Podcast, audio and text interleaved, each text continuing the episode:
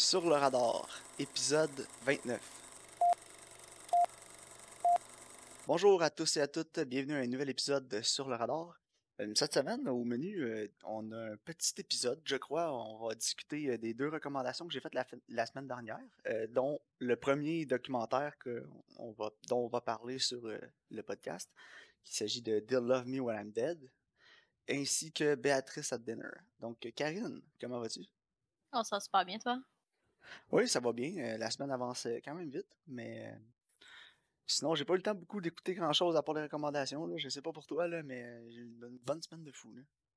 Ouais, ben moi non plus, mais en fait, j'ai commencé à jouer à Zelda Breath of the Wild, puis euh, j'étais un peu poignée dans mon jeu. hein. Ouais, je peux comprendre. Apparemment, c'est vraiment addictif, puis c'est vraiment le fun. Qu'est-ce que t'en penses à date du jeu? Ah, à date, j'aime vraiment ça, puis j'aime vraiment la formule que t'es relativement assez libre dans ce que tu fais, puis tu peux beaucoup explorer. Euh, Il y a quelques mécaniques qui m'énervent, comme le fait que tes armes brisent, puis t'es en train de changer d'arme. Ça, ça m'énerve un peu, mais je pense que je vais m'habituer. Mais Ouais, j'en ai entendu euh, parler de ça. à date, euh, moi, je le recommanderais. C'est vraiment bon. Ouais, c'est un des, un des plus gros négatifs que j'ai vu sur le jeu, les armes qui brisent toujours. là. Ah, c'est fatigant, parce qu'il brise assez rapidement. Ben, ça, je suis encore au début, c'est probablement que ça va être moins pire plus loin. là. Mais là, je suis tout le temps, on dirait que je suis tout le temps tout nu dans la rue. Ouais, c'est comme. euh, moi, je joue à Paper Mario sur la Switch ces temps-ci, là, euh, Origami King. Puis c'est la même chose, t'as des bottes différentes, des marteaux différents, puis ceux qui sont plus forts, euh, ils brisent avec- après un certain moment. Puis là, faut que tu les rachètes, tu sais. Fait que c'est un peu désagréable. Faut toujours t'en ailles plein sur toi en inventaire là, pour pouvoir les utiliser. Non, c'est ça. Ou, tu sais, mettons, moi, je trouve un arme que j'aime, mais je sais qu'elle t'offre pas longtemps, finalement, tu sais. Ouais, ça non, veut pas dire que je vais en retrouver une, Non, exact. en tout cas. Mais bon, je me dis, je sais, je suis encore au début pas mal, là, fait je me dis, ça va sûrement s'améliorer. Puis euh, pensais-tu embarquer dans le hype Cyberpunk 2077? Euh, peut-être, là, je considère l'acheter, mais je sais qu'il y a encore pas mal de bugs en ce moment, là. Je me dis, ils vont sûrement finir par le fixer, puis au pire, je le pognerai en rabais un moment donné, là. Ce que j'ai vu, c'est que c'est surtout sur les consoles originales, là, les Xbox One puis euh, PlayStation 4 originaux. là, Ouais. c'est- ça a l'air que c'est vraiment laid puis c'est buggy au bout. Là. Ouais, mais tu sais, je me dis, ils vont l'arranger, là, je suis pas inquiète, là. Ouais. Ben non, moi je vais le prendre sur PC de toute façon. Ouais, moi aussi, donc on, on risque PC d'être Master. Race. Yes. Bon, euh, si tu veux, si tu le veux bien, on va commencer tout de suite avec euh, They'll Love Me When I'm Dead. Ouais, j'ai hâte de voir ce que t'en as pensé. Donc, euh, They'll Love Me When I'm Dead va discuter du réalisateur, fameux réalisateur Orson Welles, qui est le, de- des films indépendants. Même le roi, je dirais, des films indépendants. Et euh, le film euh, They'll Love Me When I'm Dead va traiter de son dernier film qui ne verra jamais le jour finalement, The Other Side of the Wind, ainsi que tous les problèmes qui ont encouru pendant la production, puis comment Orson Welles voyait ce film-là, puis euh, l'influence que ce film-là aurait peut-être pu avoir sur le cinéma, mais qu'on finalement on ne le saura jamais. Donc, Karine, qu'est-ce que tu as pensé de- du documentaire? Moi, j'ai vraiment aimé ça. J'ai j'ai aimé beaucoup euh, comment c'était fait. Parce que c'est pas nécessairement comme un documentaire traditionnel. sais, Un documentaire traditionnel, c'est beaucoup des entrevues avec des faits. C'est- ça, c'est plus. euh, mettons, mettons qu'un documentaire, c'est comme un article de journal. Ça, c'était plus un peu comme un poème, je te dirais. C'est plus comme une histoire, en fait. Ouais. Ouais, c'est ça. Mais tu sais, ils suivent pas vraiment une structure narrative. Oui, ils vont te montrer les événements dans l'ordre que ça s'est déroulé, mais ils vont interroger du monde, ils vont montrer des scènes du film. Mais c'est tout fait d'une manière qui est extrêmement méta. Euh, tu sais, Ouais. commencement, euh, il dit euh, Ah, ça c'est une quote d'Orson Welles. Puis l'autre, il dit Ben non, c'est pas ça. Il joue Ouais, il a vraiment jamais avec dit les... ça. Non, c'est ça, il joue vraiment avec comme les faits un peu, puis le fait que on n'aura jamais la vraie histoire parce que Orson Welles n'est pas là pour nous la conter. Ouais, Puis il n'y avait pas vraiment de scénario non plus pour ce film-là. là. Comme il disait, c'était tout dans sa ça. tête, puis il allait au fur et à mesure. C'est ça, lui, c'était une vision qu'il avait. Puis, tu sais, j'ai- vraiment aimé aussi, euh, en tout cas, tu sais, c'est pas, pas un spoiler, là, vraiment, là. mais, tu sais, à la fin, il dit, ah, il dit, on sait même pas ce film-là, ça va peut-être juste être un film avec du monde qui parle du film, puis c'est ça qu'on écoute. Ouais. Fait que, tu sais, en tout cas, j'ai trouvé que c'était c'était vraiment original, puis euh, j'ai trouvé ça très intéressant. Ouais, j'ai j'ai aimé beaucoup les euh, certaines citations d'Orson Welles tout au long du film. là. Ouais, c'est- Euh, c'est. il y avait des bons moments avec lui. Là. Puis on- je trouve qu'on a bien développé le personnage d'Orson Welles aussi. là. Ben, il était plus grand que nature. Là, tu sais. Ouais, ouais, ouais, absolument. Puis avec, j'ai aimé ça qu'on mette en contexte aussi son, euh, son background, là, sa jeunesse, puis euh, sa mère qui est morte, son père alcoolique, puis comment tôt dans sa vie a été considéré comme un génie. là. Ouais, ben c'est ça. Puis, tu sais, c'est aussi après Citizen Kane, où est-ce que tu t'en vas? Quand t'es comme considéré au top, tu c'est dur de, de Ouais, puis un Citizen chemin Kane, qui est encore aujourd'hui considéré comme un des meilleurs films de tous les temps, sinon le meilleur. Ouais. Il a fait ça, il avait 25 ans. Non, c'est ça, c'est absolument. euh, c'est fou, là. Il y a un petit problème, peut-être que je portais pas assez attention, là, mais ils ont parlé deux ou trois fois de Touch of Evil. Ouais. ils, dis- ils disaient que c'est comme le film qui l'avait sorti de Hollywood, mais il me semble qu'on ne sont pas assez rentrés dans les détails de ça. Puis j'ai eu de la misère à comprendre pourquoi ce film-là comme cast out de Hollywood pendant comme une vingtaine d'années. Ben moi, ce que j'ai compris, c'est que ça avait vraiment été mal reçu, mais il y avait eu beaucoup d'interférences avec le studio. Puis, euh, tu sais, quand il l'avait vu, il disait « Ah, c'est c'est trop long, c'est trop plate. » Puis là, il l'avait tout recoupé, puis finalement, le film, quand il est sorti, c'était même pas une pâle version de ce que lui, il avait en tête. Puis ça a juste été vraiment mal reçu, puis il y avait eu des problèmes au niveau de la production, tout ça, fait que plus personne voulait comme travailler avec. Ouais, je sais qu'il y a. J'ai entendu des histoires là, sur ce film-là, la production, là, comme quoi ça avait coûté vraiment cher, puis qu'Orson Welles, euh, il avait fait euh, la, la première scène du film, je pense, avec la bombe, c'était comme une espèce de gros plan séquence, puis ça avait coûté une fortune, puis le studio capotait, là, puis. En tout cas, je pense qu'on pourrait faire un documentaire juste sur la production de Touch of Evil, là, avec Ouais, tout ce que j'ai entendu. Un peu Mais comme. Jodorowsky's là. Ouais. J'ai pas vu ce documentaire. documentaire-là, mais apparemment c'est intéressant. Il est sur Shutter. euh. J'aimerais ça, j'aurais aimé ça voir ça, hein, le Dune de Jodorowsky. C'est intriguant ce qui se passe dans la tête de Jodorowsky. Ouais, effectivement. Mais bon, ouais, on va revenir à Orson Welles puis of Ouais. Euh, j'ai aimé, euh, j'ai aimé le film en général. là. Quelques petits défauts. Là. Je te dirais peut-être l'editing des fois. euh, c'était un peu trop rapide, là, les cuts. Là. Il y avait trop de cuts des fois. Moi aussi, j'ai trouvé la euh, même affaire. Ouais, hein, c'était comme trop. euh, ça essayait trop d'être dynamique. Puis il y a certains moments dans le film où la musique était beaucoup trop forte. Il y a une scène, là, je me souviens plus c'est quoi, mais il y avait beaucoup, beaucoup de cuts. Puis la musique était vraiment forte. Puis j'avais de la misère à entendre ce que les personnes y disaient. Ouais, moi aussi, même affaire. Je dirais, le, le mixage sonore était. Il laissait à désirer un peu, là. Je sais pas si c'est parce que c'était difficile, parce qu'il y avait beaucoup d'extraits de vieux films, de, de, vie- de, de vieilles enregistrements. Puis c'était plus difficile de le mixer avec le nouveau, mais ouais, non, des fois le son, là, c'est comme tu dis, le mixage était ordinaire, puis euh, le- l'editing m'a tapé ses nerfs par moment. Ouais. Mais moi aussi, parce que des fois, j'avais l'impression qu'il voulait juste faire de quoi d'artistique. Tu sais- Ouais. un documentaire, ça me dérange pas quand c'est plus statique. Mettons, l'entrevue est vraiment bonne. T'es pas obligé là, d'avoir euh, 12 cotes, là, puis euh, comme de la grosse musique. Là. Des fois, je veux juste savoir ce que la personne a à dire, c'est intéressant. C'est ça. Des fois, il y avait Ouais. beaucoup de back and forth aussi. Tu sais, montrer un- un- une scène d'entrevue, puis après, il coupait à d'autres choses, puis il revenait, puis il recoupait, puis il revenait. Puis des fois, j'étais comme, tu sais, ça aurait pu être un- prendre un peu plus son temps, puis tu sais, ça aurait été plus, euh, plus solide au niveau du message. là. Ouais, en effet. Mais, mais ça change pas le fait que c'est une histoire qui est vraiment intéressante. Puis je pense que si, tu sais, comme, mettons, t'aimes le cinéma ou whatever, tu risques de trouver ça intéressant. Parce que je veux pas, c'est quand même une bonne part d'histoire qui est intéressante. Ouais, très. Euh, sinon, j'ai aimé aussi que des fois, les personnages y parlaient, puis on dirait que c'était une entrevue comme réalisée aujourd'hui. C'est ce qui est un peu difficile à dire avec le film. C'est que par Mhm. moment, on sait pas si c'est une vieille entrevue ou des extraits d'un film ou. C'est dur à savoir si la personne était enre- enregistrée pour le documentaire ou c'est juste un rassemblement d'anciens documentaires ensemble puis on fait comme si c'était une entrevue récente. Ouais, c'est comme raboutiné, là. Ouais, parce qu'ils prennent des fois ils prennent des extraits de films, tu sais, pour compléter la phrase de la personne qui parle. Ouais, ouais, c'est ça exactement. C'est pour ça que je disais au début, c'est pas comme un documentaire traditionnel, c'est plus comme un genre de poème. là. Ouais, C'est dans, ça. c'est dans le sens que c'est extrêmement manipulé. Là. Ouais. Mais bon, euh, non, j'ai j'ai quand même beaucoup apprécié le film, là, juste pour la tranche d'histoire que ça, nous- ça nous a apporté et que ça nous a montré. euh. Ouais, moi aussi, je suis pas fâchée de l'avoir écouté. J'ai trouvé que c'était bien intéressant. Puis Orson Welles, c'est dur de pas être intéressant quand on parle d'Orson Welles. Non, c'est ça exactement. Je veux dire, le gars euh, traumatisé l'Amérique, la moitié de des États-Unis euh, à la Ouais, radio avec, avec, euh, la guerre des mondes. Mais bon, euh, donc moi j'ai adoré le film. Je te dirais un 8 sur 10 pour moi. Ouais, moi j'irais à 7 sur 10.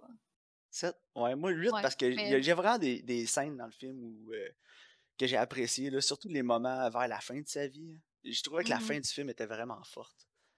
Ouais, moi aussi j'ai trouvé. C'est ça qui a monté ma, mon appréciation parce que tout le long du film, j'étais à comme 7 sur 10 comme toi. Mais Mhm. euh, je te dirais que les 15-20 dernières minutes ont fait monter ma note juste parce que la, la fin du film est un petit peu plus traditionnelle, peut-être. Il y a moins Ouais. de cotes. Puis euh, honnêtement, la fin, elle, elle, a, elle, a, monté le film pour moi. Ouais, ben moi, c'est un 7, mais c'est un solide 7. Là, ouais. Euh, donc, est-ce que tu as d'autres choses à ajouter avant qu'on passe à Béatrice à Dinner? Ouais, ça faisait vraiment longtemps que je me rappelais pas du titre du film où ils font exploser une maison dans les collines, puis ces abris qui pointent, puis ils en parlent dans ce film-là. Ouais. Fait que j'étais vraiment contente. j'étais là, oh my god, les ski points. C'est ça le nom du film que je cherche depuis un an. ah, c'est le fun ça. Hein? Moi, j'avais déjà une chanson comme ça que j'avais dans la tête. J'étais pas capable de la trouver. Puis ça m'a pris comme huit mois avant de trouver c'était quoi la tune. Mais quand je l'ai trouvée, j'étais content. Non, c'est ça, exactement. bon, donc euh, pour la deuxième recommandation, on avait Béatrice at Dinner qui nous raconte euh, l'histoire d'une euh, massothérapeute puis une guérisseuse holistique qui va, dans, qui va chez un de ses clients riches pour, la, un traitement. Sa voiture brise, mais sa cliente l'invite à rester pour dîner. Puis il y a un milliardaire CEO d'une compagnie de construction qui vient se joindre au dîner. Et puis s'ensuit beaucoup de back and forth là, sur comment la vision, comment la vision de la vie de deux personnes peut être totalement différente. Donc, Karine, tu veux, tu commencer? Euh, je suis vraiment curieuse de voir ce que tu en as pensé avant que je te dise ce que moi j'en ai pensé. ben, honnêtement, j'ai beaucoup. Il y a beaucoup, beaucoup d'aspects du film que j'ai aimé. Euh, je te dirais la réalisation, j'ai beaucoup aimé la réalisation. Euh, les performances aussi, j'ai trouvé que Salma Hayek puis, et John Lithgow étaient vraiment excellents. Salma Hayek, elle a vraiment monté son jeu d'un cran, je pense, pour ce film-là. Puis je croyais vraiment à toutes ses émotions puis à tout ce qu'elle vivait. Au début du film, il y a la mort d'un de ses, un de ses goats, d'une de ses chèvres. Puis tu vois vraiment que ça l'affecte, qu'elle a de la peine pour. Puis dès le début du film, on voit que c'est une personne qui a beaucoup d'empathie. Puis John Ledger, ben tu sais, c'est le le milliardaire qui s'en fout puis qui va passer par-dessus tout le monde pour arriver à ses buts parce qu'il veut juste de l'argent. Mais il est tellement bien joué, tu sais, c'est le typique gars que tu que aimes détester. Là. Ça, j'ai trouvé qu'il était vraiment bon. Euh, un de mes points faibles, sinon, euh, je te dirais, les, le reste, du, le supporting cast était pas excellent, mais était pas vraiment central au film non plus. Mais j'ai trouvé que par moments, c'était peut-être un petit peu trop preachy. Mais d'autres moments, je me reconnaissais vraiment beaucoup dans le personnage de Selma Hayek. Euh, il y a beaucoup de choses qu'elle pense, puis que, de, ses valeurs qui m'ont rejoint. Mais c'était c'était un peu trop. Euh, il était au dîner, là, mais par moments, j'avais l'impression qu'il essayait de me rentrer le dîner de force dans le fond de la gorge. Ouais, c'est ça, exactement. Mais il y a beaucoup de choses que j'ai appréciées, par exemple. Ouais, moi aussi. au niveau des aspects techniques puis des performances, comme tu dis, j'ai pas grand chose à dire parce que c'est un film qui est extrêmement compétent. Puis euh, justement, je pense que Selma Hayek apporte vraiment le film sur son dos. Oui, vraiment. Les deux acteurs principaux, euh, il aurait pu juste avoir ces deux acteurs-là, puis ça aurait fonctionné quand même. Oui. Salma Hayek, elle disparaissait dans ce rôle-là. Ouais, ouais, absolument. Sauf que c'est ça, au niveau du message et du ton du film, j'ai complètement détesté ça. Ben, pas au niveau du message, parce que le message est important. Sauf que j'ai pas aimé la manière que c'était amené parce que justement, j'avais l'impression qu'on me le forçait tellement, tu sais. Ouais. Tu sais, mettons que j'écris une dissertation, que je fais un documentaire, whatever, puis que je veux amener mon point de vue, normalement, je finis, par amener un, genre de contre-argument que je vais aller nuancer quelque part, puis je vais aller expliquer pourquoi le contre-argument, il fonctionne pas. Puis il n'y a pas de contre-argument dans ce film-là. Non, exact. Ben, peut-être juste à la fin, là, quand John Ledger, il parle avec Salma Hayek, juste avant qu'elle parte. Ouais, c'est ça. Mais sinon, à part dit, ça... La planète meurt, tout le monde meurt, t'es aussi bien d'en profiter, puis genre, d'avoir... c'est là que tu mm-hmm. comprends son point de vue à lui. Puis t'as beau d'accord ou non, il a quand même raison sur ce point-là. Non, c'est ça. Mais je trouvais, je trouvais juste que c'était. C'était juste comme méchant. L'argent, c'est il vaut. Lui, il vaut. Il vaut pas. Il méchant. Hmm. Tu sais, je, trouvais que c'était. Euh, qu'il manquait un peu de chair autour de là, à ce niveau-là. Parce que, tu sais, en plus, au début, j'ai l'impression qu'ils font un peu passer Selma Hayek pour une conne, genre. Tu sais, quand elle arrive au, elle leur parle, puis là, le gars, il dit, il y a des péorins, là, puis là, il dit prendre euh, du, euh, de l'extrait de pissenlit parce que c'est un diurétique, là. Puis, euh, tu sais, ils sont juste comme, tu sais, puis je comprends, j'ai été dans des situations de même où tu essaies d'avoir des conversations, puis les gens, c'est juste des, des gens désagréables, mais, tu sais, ça faisait en sorte que j'avais de la misère un peu au début à prendre son parti avec elle. Tu sais, j'étais comme, fais juste fermer ta gueule, tu vas être correct. ouais, c'est ça. Tu sais, c'est comme si, mettons, on faisait un souper, puis là, t'invitais quelqu'un qui vient nous dire que toutes nos morales sont pas bonnes, notre, que notre manière de vivre est pas bonne. Euh, ouais, mais, tu sais, il y a quelque chose qui s'appelle en anglais read the room, là, puis elle n'est pas capable. Non, non, non c'est ça. c'est ça, je me disais, j'étais comme décorum, là. ah, c'est pas chez vous, là, arrête aussi. Mais non, c'est ça. J'ai tu sais, j'ai pas détesté ça. Puis je pense que justement, c'est un message qui, est intéressant, puis c'est un, bon message, tu sais, de que, veux, veux pas, d'un sens, on est tous liés, puis si on, s'harmonisait, on pourrait justement sauver la Terre. C'est le fait que, justement, il y en a qui sont greedy, puis qui s'en foutent. Ils n'ont rien à foutre, là, ouais. Non, c'est ça, exactement. Mais je sais pas, je trouvais que peut-être que, justement, c'était comme, ça tapait trop sa tête avec le message. Je sais pas, je trouve qu'il manquait un peu de substance autour de ça. Puis j'ai trouvé ça ennuyant aussi, un peu. Ouais, ben, hmm, ennuyant, moi, moins, parce que j'étais vraiment dans la réalisation du film. Euh, j'ai trouvé qu'il y avait beaucoup de plans que j'aimais. Je trouvais que le dynamisme du film était bon. Puis euh, ce que j'aimais surtout de la réalisation, c'est qu'il y avait beaucoup de, de gros plans sur les, mmh la face des personnages, surtout dans les moments les plus importants. Puis quand on.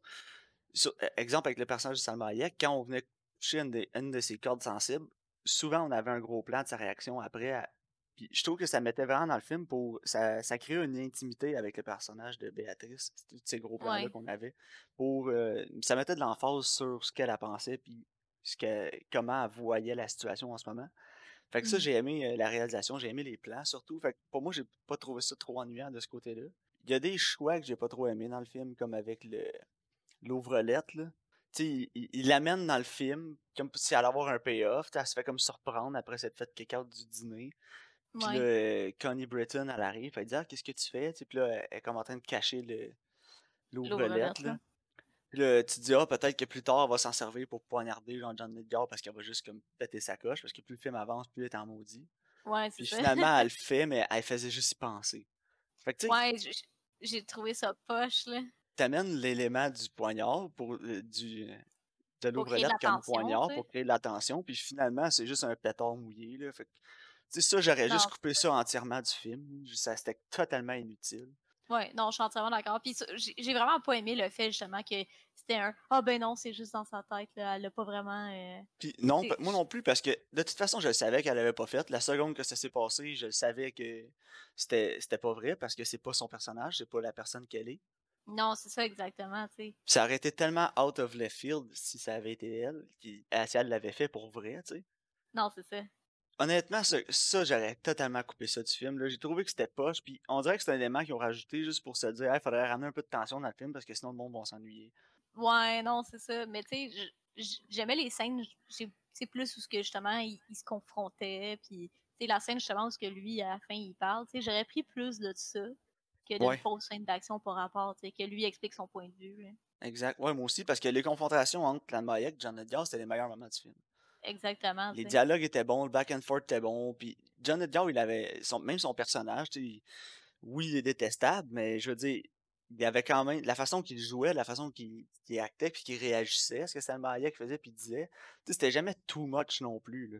Il, essayait il était quand même, même s'il était chiant, il était quand même calme, puis jamais il a perdu son sang-froid ou non, c'est ça. Puis, même quand il lance son téléphone, puis tout, il est juste comme. Ouais, il trouve ça drôle, lui. Là. Il est pas fâché, là. Tu sais, il est pas. Tu sais, c'est pas un genre de vilain euh, avec. Euh, non. Même, il aime... on dirait même qu'il aime ça, tu sais. Ouais, ben, tu sais, ouais. Sauf que non, c'est ça. Juste le fait que. Il aurait pu montrer, tu sais, vaguement elle qui regarde euh, l'ouvre-lettre comme elle voulait s'en servir comme un poignard. Ouais, puis juste skipper par-dessus. Non, c'est ça. Parce que de toute façon, on le sait qu'elle l'aime pas, puis qu'elle aimerait qu'il meure, puis qu'il disparaisse, cet homme-là. Mais on, connaît tous ses sentiments envers lui. On n'a pas besoin de cette fausse scène d'action-là pour nous dire que c'est ce qu'elle aimerait. Non, c'est ça, exactement. Là. Fait que ça, je l'ai vraiment pas acheté. Euh, mais j'ai beaucoup apprécié la fin du film, par exemple. Ouais, ouais. Euh, en fait, elle se suicide, là. C'est, ouais, c'est ça. Puis euh, elle retrouve sa chèvre qui, qui est morte au début, là. Ouais, puis elle retourne dans c'est comme ça retournait dans son village. Là. Ouais, c'est ça. Parce qu'elle l'appelle, euh, un moment donné, on sait pas c'est qui, peut-être son mari qui est mort, qu'elle appelle, qu'elle laisse des messages. La personne ne rappelle jamais, on n'a pas moyen de savoir c'est qui qu'elle appelle. Non, c'est ça. J'ai eu l'impression que c'était son mari, là, qui avait comme disparu, qui parlait. Là. Ouais, ça se peut. Puis, euh, tu sais, il disait qu'elle aimait ça aller le revoir, puis qu'elle pourrait peut-être y retourner en âge. Puis à la fin, c'est ce qu'elle décide de faire parce qu'elle est juste tannée. Ouais, c'est ça, dans le fond. hein. Puis ça, j'ai trouvé que c'était une bonne fin au film parce qu'elle, c'est une personne qui a beaucoup, beaucoup d'empathie. Puis les personnes comme ça, habituellement, ils vont, ils vont prendre le mal des, autour d'eux, le mal des autres personnes. Ils vont le prendre, ils vont le mettre sur leurs épaules pour alléger le mal des autres. Puis ça va leur peser vraiment beaucoup sur les épaules. Ultimement, il y en a qui craquent. j'ai trouvé que ça, c'était réaliste comme fin. Puis je trouvais que le truc avec le poignard là, qui est pas arrivé, je trouvais que ça enlevait à la fin du film. Ouais, moi aussi, euh, je trouvais que. Parce que ça, ça enlevait justement toute la force de cette scène-là. Parce que tu as comme le, le, le, le cheap, le- l'espèce de cheap scare à la fin que- qui vient gâcher la fin, qui est quand même belle parce que tu elle veut y retourner dans son pays, elle est plus capable, elle veut retourner à la simplicité qu'elle avait avant. Ouais, exactement. Mais euh, non, j'ai trouvé que la, la fin du film était vraiment belle, quoique gâchée un petit peu par les événements un petit peu avant. mais- Non, c'est ça. J'ai de la misère à, à te donner une note au film parce que justement, le discours, ça, c'est surtout le début du film là, que j'ai des problèmes avec. Là. Surtout avec le personnage de Béatrice au début, le, son côté holistique, healer est trop Ouais, trop ouais. de l'avant, tu sais, elle, a l'air, ça a l'air de la folle au chat, là. c'est ça, exactement. Si on en avait, si on, y avait été avec un petit peu plus de parcimonie dans ces, dans cet aspect-là de sa personnalité, je pense que ça aurait fonctionné beaucoup mieux. Ouais, ben ça manquait énormément de subtilité là, au début. Là. Ouais, tout à fait, c'était vraiment dans ta face, là. Non, c'est ça. Je pense que c'est- c'est ça qui m'irritait, en fait. là. Tu sais, j'étais comme. On comprend, là. C'est comme c'est check là elle là, le genre de fille qui achète des cristaux en, en- en- des cristaux Ouais. roses là, pour augmenter son énergie. J'ai trouvé que c'était peut-être pas nécessaire, tu sais, parce que mais en fait, je comprends en même temps ce qu'il voulait faire c'est qu'elle est vraiment pauvre puis elle est vraiment beaucoup dans ce spectrum-là. Puis après ça, tu as Mhm. la dualité avec l'autre qui est milliardaire puis qui est complètement l'opposé d'elle. Fait que tu sais, t'as le complètement blanc puis t'as le complètement noir là. Ouais, c'est ça. Sauf que dans la vie comme dans les films, je trouve que les extrêmes c'est jamais bon. J'aime ça, non, j'aime mais- J'aime ma vie avec des nuances, puis j'aime mes films aussi avec des nuances. Non, c'est ça. Les nuances de gris, c'est important là, entre ton blanc et ton noir. là. ouais, tant qu'il n'y en a pas 50, puis c'est pas, pas trois films, on est correct. C'est ça, exactement. Mais non, sur 10, je te dirais 7 peut-être. ah ouais, ok. Moi, je suis comme à Parce que 5. 7, parce que je me verrais le recommander, mais à un certain public, tu comprends? C'est ça, ouais. C'est c'est quelqu'un, euh, justement, euh, qui est plus comme le vilain, il aimera pas ça. là. Les aspects techniques sont bons, euh, les réa- les, euh, la réalisation est bonne, puis les acteurs sont vraiment bons. Fait que c'est pour ça que je vais plus avec un 7. 6,5 7 là, autour de ça, parce que c'est un film vraiment compétent, puis c'est ce que j'ai aimé du film. Là.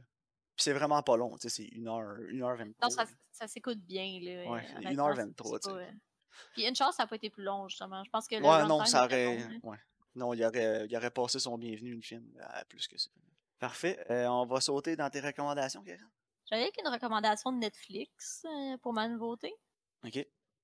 Euh, Mid-90s. Oui, le film de par, Jonah Hill. Jonah Hill, ouais. J'étais assez curieuse de le voir, honnêtement. Je suis curieuse de voir Jonah Hill, qu'est-ce qu'il va faire derrière la caméra. Puis on a grandi dans les années 90, fait que peut-être qu'on on va être nostalgique. là. Peut-être. Moi, la nostalgie, c'est pas mon fort, je vais t'avouer. Moi là. non plus. 90% du temps, tout ce qui est nostal- nostalgique va me taper ses nerfs, puis ça va me fâcher. C'est vrai, Je effectivement. trouve tout le temps que c'est le, le plus facile des cash grabs, c'est la nostalgie. Sur- surtout de ces temps-ci, là, c'est épouvantable. là. Ouais, puis ça, avec les euh, Stranger Things, puis ça, tous ces trucs-là, puis c'est que les gens, ils aiment beaucoup le réconfort de la nostalgie, puis en temps ouais, de COVID, c'est encore pire, là.